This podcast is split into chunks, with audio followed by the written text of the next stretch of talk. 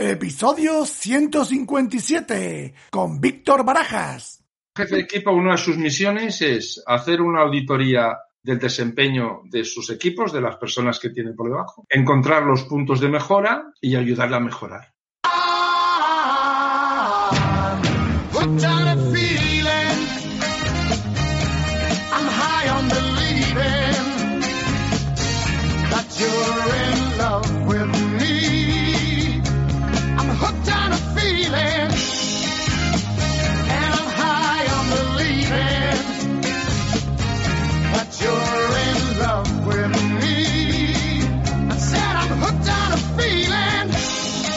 Hola vendedores y vendedoras del universo, te saluda Ricardo Ramos, autor del libro Gran Vendedor y conductor sin carnet, sin coche, sin moto, sin nada de nada de este podcast solidario Ventas Éxito. Un podcast, un programa que está íntegramente diseñado para ti, vendedor.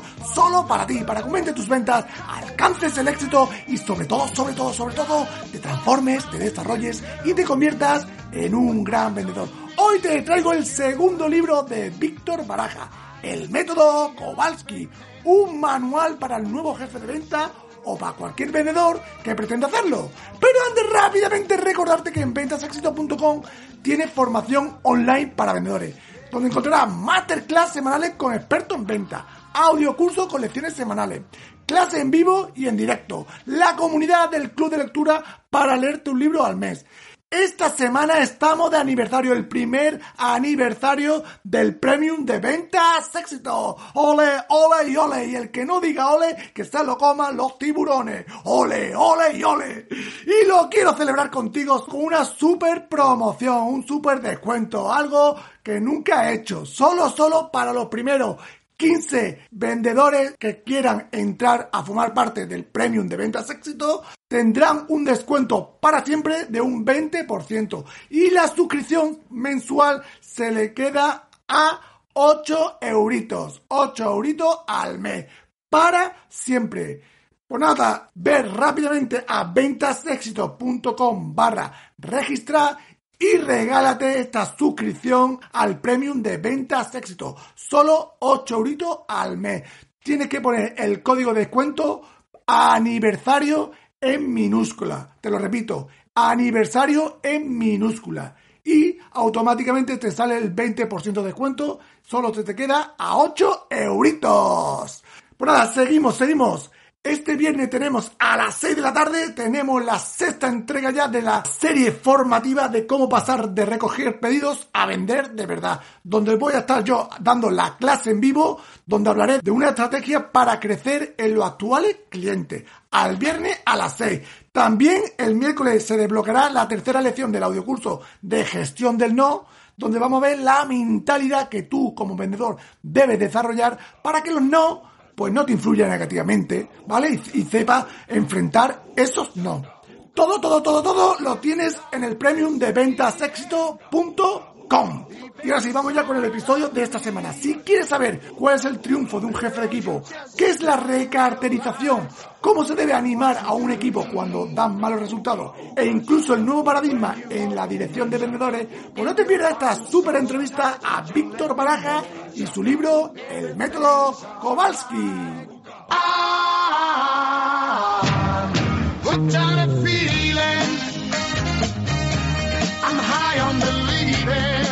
Hola Víctor, ¿cómo estás?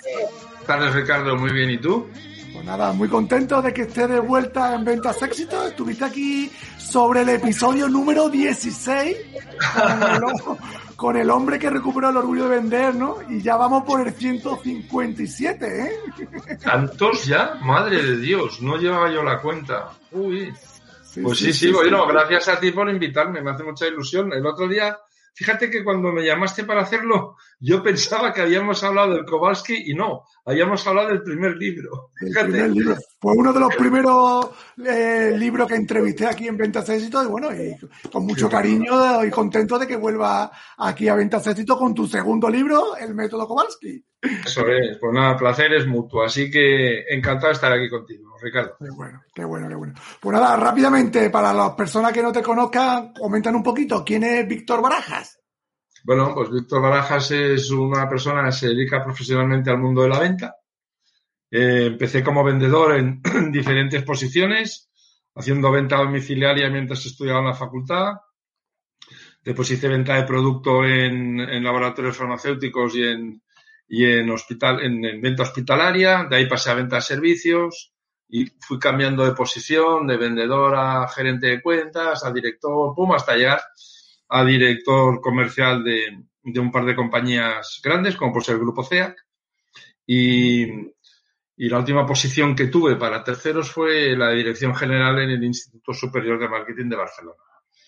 Entonces, a partir de ahí, monté una consultoría que me dedico desde hace 20 años a intentar mejorar el desempeño de las redes de ventas de los clientes que me contratan. Ese es Víctor Barajas.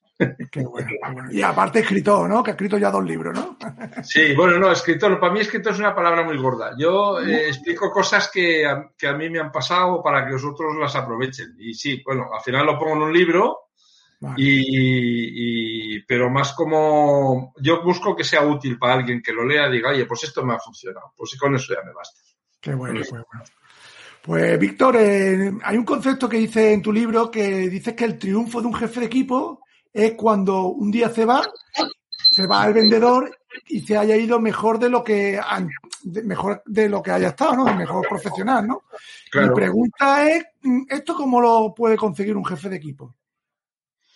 Te voy a dar primero la, respuesta corta. Es un jefe de equipo, una de sus misiones es hacer una auditoría del desempeño de sus equipos, de las personas que tienen por debajo, encontrar los puntos de mejora y ayudarle a mejorar. Esa sería la herramienta básica, ¿no? Casi nada, ¿no? Casi nada, ¿verdad? Que sí, que tú y yo sabemos lo que es eso. Eh, entonces, ¿cómo, ¿cuáles son los parámetros? Pues mira, hay un parámetro muy claro, que es si la persona, el vendedor o vendedora en cuestión, están consiguiendo los resultados o no consiguen los resultados. vale. A partir de ahí hay que hacerse una pregunta, ¿qué está pasando ahí? ¿no? Pues pueden ser muchas cosas. ¿eh? Puede ser que no tenga claro lo que hay que hacer o puede ser que no sepa hacerlo. Pueden ser las dos cosas. Entonces, lo que va a hacer es salir con él, ver, estar a su lado, entender qué le está pasando y ayudarle a mejorar las competencias y conocimientos. Al final esto va de conocimientos y cosas que tenemos que hacer. Y eso solo se aprende con la experiencia de hacerlo. Esto no se aprende en libros, ¿no? En libros nos informamos, pero el conocimiento se adquiere con la experiencia. Entonces, eso es una, de las labores del jefe de equipo, apoyar a su gente y desarrollarlos como profesionales. Eso es lo que quería explicar en ese capítulo, sí. Pero hay también eh, vendedores que llegan al objetivo por suerte, entre comillas, ¿no? O porque le viene un cliente bueno y ya van todo el año muy bien y también necesitan desarrollarlo, ¿no? Porque aunque llegue a su objetivo, también el jefe de equipo debería ir, ¿no? Indagar un poco, ¿no? Sí, yo te he puesto prioridades, seguro. Lo que pasa es que, por suerte, llegarás un mes. Por suerte, todo un año va a ser muy difícil que pase esa suerte. que haciéndolo mal llegues por suerte todo el año, yo no he conocido a nadie. Un, un mes puede ser que sí, pero sí es cierto. Yo ahora te, lo que intentaba era priorizarte, ¿no? Entonces, a partir de ahí, lo que hay que tener es un mapa de cómo se hacen las cosas y ver si la gente se ajusta a un método de venta. Al final, las compañías lo que, lo que hemos de tener es una metodología de venta que ya está testada, irla mejorando y tal, ¿no? Entonces, los vendedores, eh, uno de los trabajos es que el vendedor se ajuste a la forma y fondo de la metodología de venta de cada compañía. Vale. Por ejemplo, pues no sé, la Coca-Cola vende de una forma, leche pascual vende de otra, eh, eh, el pavo vende de otra, bueno, pues cada uno tiene la suya, que es la que les funciona, y el vendedor tiene que ajustarse a esa metodología porque eso tiene que ver con la filosofía de la compañía. O sea, uno no puede ir a vender como le dé la gana, no. Para eso existen las metodologías de venta. Qué bueno, qué bueno. Eh, dice también tu libro que un jefe de equipo, Víctor, no tiene que vender a clientes externos, sino a los internos. Mi pregunta es, si es, si en una empresa todos vendemos, ¿por qué no le tiene que hacer, por qué no tiene que hacer un jefe de equipo? Sí, bueno, más que un jefe, yo lo que quería explicar ahí era, eh, más que un jefe de equipo, me refería a un director de ventas o un, o un director comercial, ¿no? Es decir, la persona que no está todo el día en la calle, su responsabilidad no es la venta. Es la organización, el análisis, la estructura y tal, ¿no? Entonces, para mí eh, sí que es bueno que cualquier director comercial o director de ventas tenga algún cliente asignado para testar el, para testar el mercado, que salga con vendedores, eso por supuesto. Pero no se le ha de pagar por lo que él consigue, se le ha de pagar por lo que consigue su equipo. Porque una de las funciones del jefe de equipo es hacer que su equipo funcione y venda más. Esto es un poco, si quieres, el, el, tema de un entrenador de fútbol y los jugadores, ¿no? O sea, el entrenador es el responsable de que se metan los goles en último término de ganar partidos, pero quien mete los goles son los jugadores, ¿no? Lo que pasa es que una empresa comercial aquí, eh, entiendo que vende hasta la limpiadora, ¿no, Víctor? Sí, claro, claro. Lo que pasa es que una cosa es orientación al cliente, el concepto de vender como concepto y otra cosa es el de hacer negocio. Son dos cosas diferentes. ¿Vale? También es cierto que en muchos casos, si tú lo sabes, igual que yo, que el jefe de equipo cierra algunas operaciones complicadas. Sí, es cierto, claro. Para eso sí. Pero el riesgo que llevo, ¿sabes cuál es? que se le compare con los vendedores. Y eso para mí es un riesgo muy alto. Eso no debe pasar nunca. No, no, no, no. Jefe de equipo se le paga por una serie de, de comportamientos y de resultados que son los de su equipo, no los de él. Sí, pero también tienen que dejar un tiempo también para, para eso, ¿no? Para, para vender. Para estar en el mercado, para estar en el mercado, seguro. Y, hacer una operación grande y eso, ¿no? Seguro, también. Ahí estoy de acuerdo contigo. Sí, sí. Vale, vale, vale, vale. Bueno, también toca en el libro una, bueno, una palabra que es la recarterización de clientes. ¿Qué significa esto? ¿No puedo explicarlo? Mira, sí, claro que te lo puedo explicar. Mira, eh, te voy a explicar primero por qué aparece eso ahí, ¿no? Porque, qué, qué es lo del método Kowalski. El método Kowalski no es otra cosa que las tres, eh, eh, responde a las tres preguntas que un director de ventas se tiene que hacer. Que es a quién le vendo, qué le vendo y cómo se lo vendo. ¿Vale? Entonces, el a quién le vendo, para identificar eso, yo la herramienta que utilizo en los clientes es la recarterización, que es un análisis inteligente del mercado que tengo hoy, de la cartera de clientes, en función de la compra real que me han hecho el año anterior y el potencial de incremento que quiero venderle este año. Eso supone que hay que hacer un análisis detallado de los clientes por parte de cada vendedor, porque al final lo que es una evidencia es que yo tengo N visitas por año que puedo hacer, N, las que sean. Cinco por día, cuatro por día, dos por día, las que sean. Si multiplico por días hábiles me sale el número, ¿no? ¿Dónde las pongo? ¿Qué clientes las pongo para conseguir qué? Entonces, eso es lo que yo le llamaba el proceso de recarterización. Vale. un poco Dime, dime. Enfocar un poco, ¿no? apuntar, ¿no? Es lo que te iba a decir. A, qué cliente es más interesante de, vender, ¿no? Exacto. o más productivo, ¿no? Sí, sí, ¿dónde, dónde voy a conseguir el objetivo de ventas antes? Ese es el tema. Sí, sí, al final lo que tú dices, ¿no? el tiempo que tenemos, las visitas son las que son, y a lo mejor en un sector son cinco y en otro sector son 30, pero que esas 30 sean lo más productivas, ¿no? O lo más, o lo más rentable, ¿no? Tal cual. Es, es no, no, enviar a la gente a la calle como un pollo sin cabeza, sino previo vamos a hacer un análisis de dónde tienes que ir, por qué, con qué productos que hay que conseguir. Entonces la gente tiene mucho más claro qué es lo que tiene que hacer en la calle, ¿no? Porque estar, vender en la calle no es sencillo. No es sencillo. y aparte el vendedor, es verdad que, en el día a día, pues muchas veces eso se despista ahí, ¿no? Claro. Sí, fíjate que hay un, un elemento curioso, ¿no? Yo escribí el libro este hace tres años y viene de 10 años de experiencia en, procesos de consultoría. ¿no? Y todavía hoy, bueno, y supongo que me seguirá pasando, cuando analizo carteras de las empresas clientes, la mayoría de las visitas se hacen a clientes con poco potencial de crecimiento. Curioso, ¿verdad? Es muy curioso.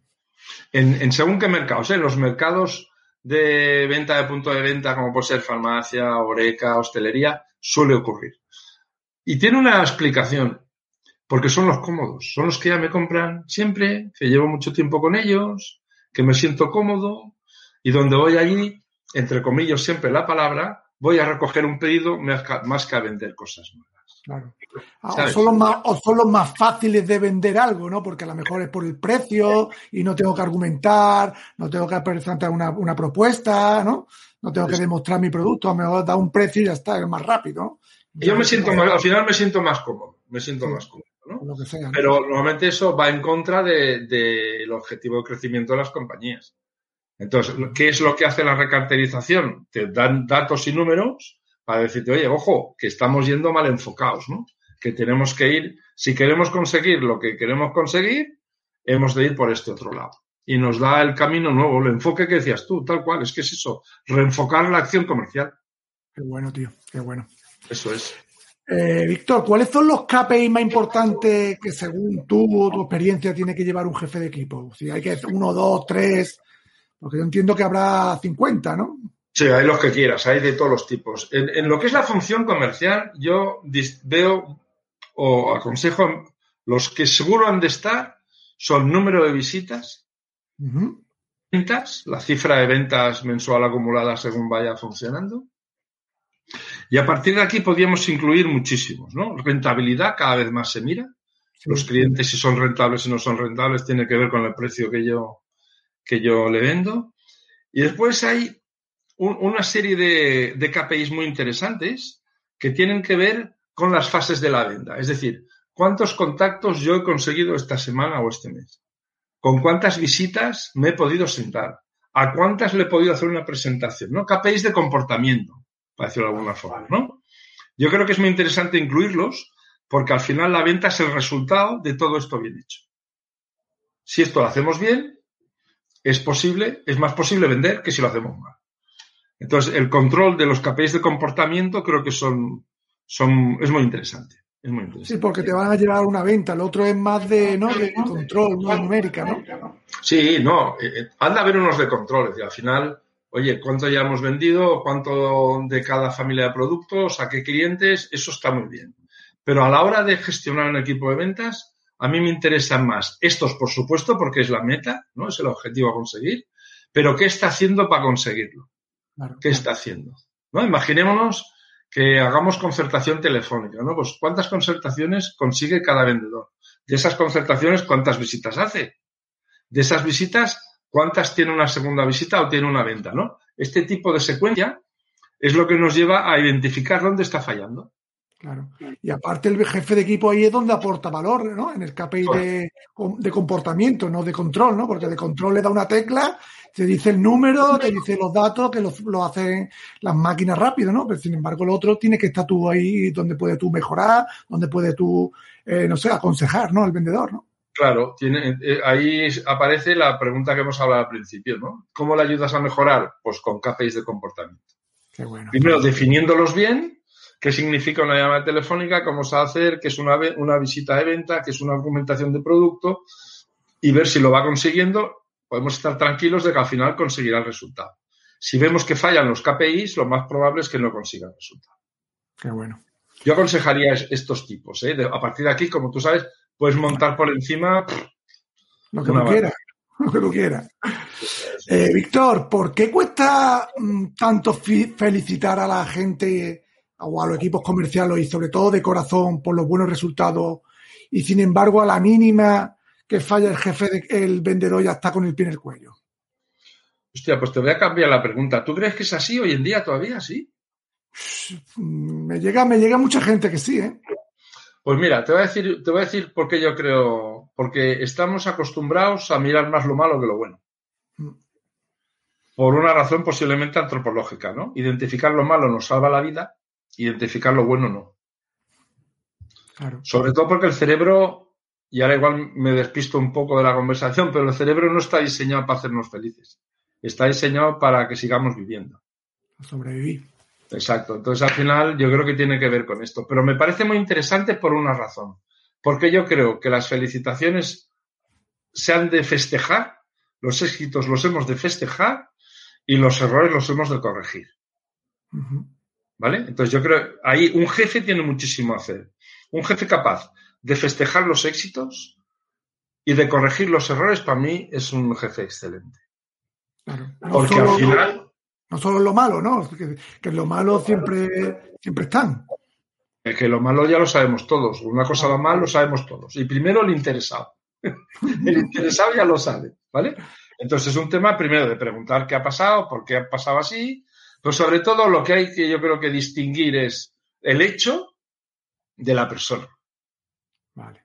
¿Vale? Yo puedo tener un mal resultado de ventas, pero eso no quiere decir que tú seas un mal vendedor. No, quiere decir que estás pasando por un mal momento, que estás despistado, que estás desmotivado o que no sabes cómo hacer algo.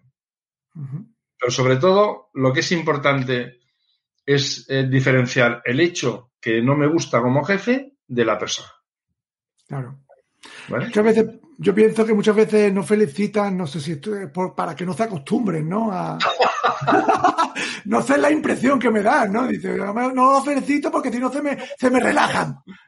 No, pues eso es un error. Yo he sido jefe de equipo muchos años y a mí me encantaba celebrar, y además celebrar con comidas y con lo que fuera necesario con mi equipo los éxitos. Creo que es una forma excelente de acabar un mes y de empezar el siguiente. Mm. Yo creo que hay que felicitar a la gente por el trabajo bien hecho, siempre. Qué bueno. Pensaba que eso ya no pasaba, fíjate tú. la vieja escuela, yo digo la vieja escuela todavía está ahí. bueno, pasa, pasa, pasa. Eh, Víctor, ¿hay algún nuevo paradigma en la dirección de vendedores que haga frente a la vieja escuela donde lo único que utilizan es el palo y la zanahoria?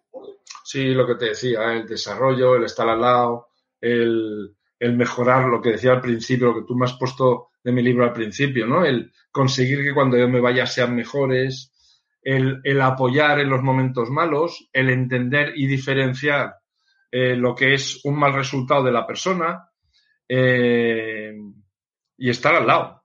Y, y, y, intentar que aprendan, saldar en los medios de que mejoren, sean mejores vendedores. También ocurre a veces que uno no quiere serlo, ¿eh? Claro. Y entonces ahí lo que hay que hacer es, pues tomar otras determinaciones, ¿no? Pero, por ejemplo, la matriz de Blanchard y Hersey de liderazgo situacional me parece una matriz muy eficiente, porque al final no trata a todo el mundo por igual, sino trata a todo el mundo desde la perspectiva de su desarrollo profesional y personal. Si tú ya eres un hombre experto, Ricardo, como vendedor, yo no voy a estar encima tuyo. Cuando tengas algo ya lo hablaremos. Ahora, si mañana entra un chaval nuevo, coño, voy a estar con él todo el día, ¿no? Claro. Claro. Es un poco. Pero sobre todo al entender que los éxitos son del equipo. Para mí eso es un paso fundamental. Y después conseguir las herramientas, todo lo que puedas facilitar la vida a la red de ventas. ¿eh? yo creo que esto sí hay mucha gente que ya lo ha entendido. ya Bueno, yo es que ya como ya tengo muchos años, vengo también de una escuela un poco antigua. Pero yo creo que esto ya se ha entendido, que la gente ya se relaja más, la controla más eh, al negocio, pero apoya a las personas, ¿no? Que antes era bastante al revés, ¿no? Sí, que un cambio. un cambio en la forma de, dirección de los jefes de equipo, ¿no? Sí, también es, cierto que los primeros que han de cambiar son ellos. Y ellos, para que cambien, también hay que explicarles lo que tienen que hacer, nuevas formas de dirigir, nuevas formas de gestionar equipos, ¿no? Un poco el método, lo que, lo que, el método Kowalski lo que intenta explicar es esto, ¿no? Una, una nueva forma basado en datos y en datos que se pueden medir para ver si vamos bien o vamos mal y qué hago con él, ¿no?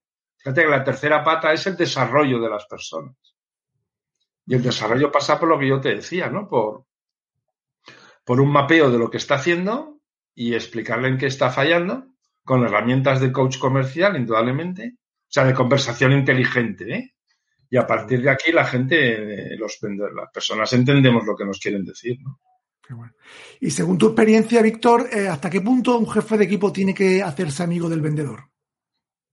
Hasta ninguno.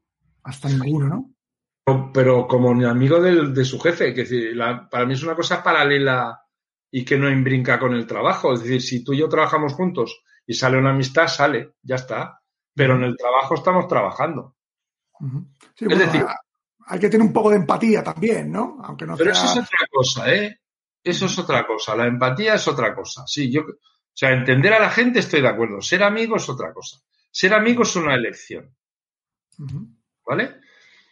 Y hasta el punto, mira, te voy a contestar, hasta el punto que eso no influya en el trabajo. ¿Vale? O sea, si tú eres amigo mío, yo no puedo tener diferencias contigo que no tenga con otros. Lo estoy haciendo mal. Si eres amigo mío, yo te voy a tratar como cualquier profesional y después, a solas, como amigo, te diré lo que tenga que decirte. Vale. Vale. De todas formas, esto a veces también sale la pregunta con los clientes. No hay que hacerse amigo de los clientes. Pues yo tampoco creo que. Es decir, que la amistad surgirá o no surgirá como sale en cualquier relación humana. Pero el objetivo no es hacerse amigo, el objetivo es hacerse cliente. Hacerlo al final, claro, al final el tema, entiendo que lo dicen para que el cliente le caiga mejor y te compre, ¿no? Sea más afín a ti, ¿no? Claro, pero entonces, pero ahí hay muchas herramientas que lleva la profesión, que ahora ya sabemos cómo funcionan, que tienen que ver con la aportación de valor, con la empatía, con la asertividad, con entender tu, situación, con, con la mejora, con la aportación de valor. Tiene que ver con esto.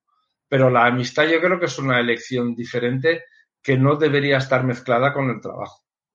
No tiene nada que ver la buena relación, ¿eh? Eso es otra cosa. Es otra cosa, ¿no? La empatía, ¿no? El, comprender, ¿no? lo que tú has dicho antes, ¿no? Eso, por supuesto, pues esas son herramientas de, de, la relación comercial. Pero la amistad como tal, no, yo no la veo en el trabajo. Qué bueno. Bueno, Víctor, ya para terminar, eh, ¿cuál es el mejor consejo que le puedes dar a un vendedor? La disciplina. Wow. ¿Por qué? ¿Por qué? Porque todo esto se sostiene si hay disciplina. El aprendizaje tiene que ver con la disciplina, el perfeccionar una visita tiene que ver con la disciplina, eh, la venta es un proceso de disciplina porque es duro, aguantas muchos noes, has de ir cada día a la calle y si no es disciplinado no lo vas a hacer la disciplina y la resiliencia. Pero la resiliencia y la motivación, todo eso viene, el origen de eso es la disciplina. A veces nos confundimos. No es que no tengo motivación, cuando tenga motivación iré a entrenar. No, no, no, no.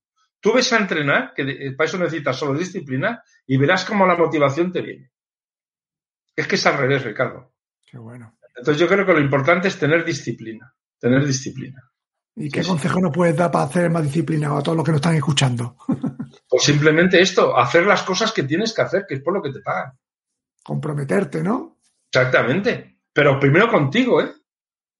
Primero contigo. Es decir, yo soy de las personas que creen que vender, como para cualquier otra profesión, pero yo solo puedo hablar un poquito de la mía, eso tiene que ver con yo voy a disfrutar. Yo voy a pasármelo bien. Porque estar todo un día en la calle eh, viendo clientes, o te gusta y te lo pasas bien, o es horroroso. O es horroroso, ¿vale? Entonces, si hay momentos, pues siempre hay momentos duros que no te sale, que necesitas apoyo y tal, muy bien, no pides apoyo. Pero sobre todo vas a ser disciplinado contigo mismo. No pasa nada. Mañana más, mañana más, mañana más, y al final ocurre, mañana más. Qué bueno, qué bueno, qué bueno. Disciplina, disciplina y disciplina, ¿no, Víctor? Sí, sí, pero para aprender, para hacer, para visitar, para todo. Sí, sí, la disciplina. Qué bueno. Y sobre todo no nos confundamos, porque la disciplina genera motivación, es que es al revés, ¿eh? No la motivación disciplina, no, no, no, no. Es al revés. ¿vale? Muy bien, Víctor, pues nada, hasta aquí. Pues un placer, amigo. Hasta aquí la entrevista. Ya la última pregunta, ¿dónde te podemos encontrar? Saber de ti, contratarte, comprar un libro. Hombre, saber de, saber de mí en LinkedIn. Yo tengo Víctor Barajas en LinkedIn, que es eh, la única red social que utilizo hoy en día. Eh, o en www.auladeventas.com, que es mi página web. Y contratarme cuando quieran. Yo estoy siempre dispuesto a que me contrate. A través de LinkedIn pueden contactar contigo, ¿no? Sí, además está mi teléfono ahí, mi móvil, pero bueno, lo puedo dar. Es el 609 98 67 29. Y los libros pues están en, las tiendas o en la editorial o a través de Amazon, están, están ahí todos. Ahora tendré que hacer un tercero para volverte a ver, macho, personas. tú y yo nos conocemos por, por internet, ¿eh? Aquí, por aquí. Sí, sí, por aquí. no, no, hemos sido capaces. Mira que vivimos cerca, ¿eh? Sí, sí, al lado, al lado. Tú en Málaga y yo en Barcelona, vamos, al lado. relativamente cerca, me refiero a gente que yo he entrevistado de Estados Unidos. De... Ah, no, claro, ahí seguro. Ahí, seguro. Ahí, es más, ahí es más complicado. Complicado. También es cierto que este último año nos ha fastidiado mucho los traslados, ¿eh? Nos ha fastidiado mucho los traslados. Pero bueno, queda pendiente, oye, queda pendiente. No te preocupes. Pues nada, Víctor, que pondremos todos los enlaces en las notas del programa y nada, hasta aquí la entrevista. Ha sido un placer enorme charlar contigo, como siempre, y gracias por tu tiempo y sobre todo por compartir el método Kowalski con todos nosotros. Pues muchísimas gracias, Ricardo. Un abrazo fuerte y estamos en contacto. Jonathan.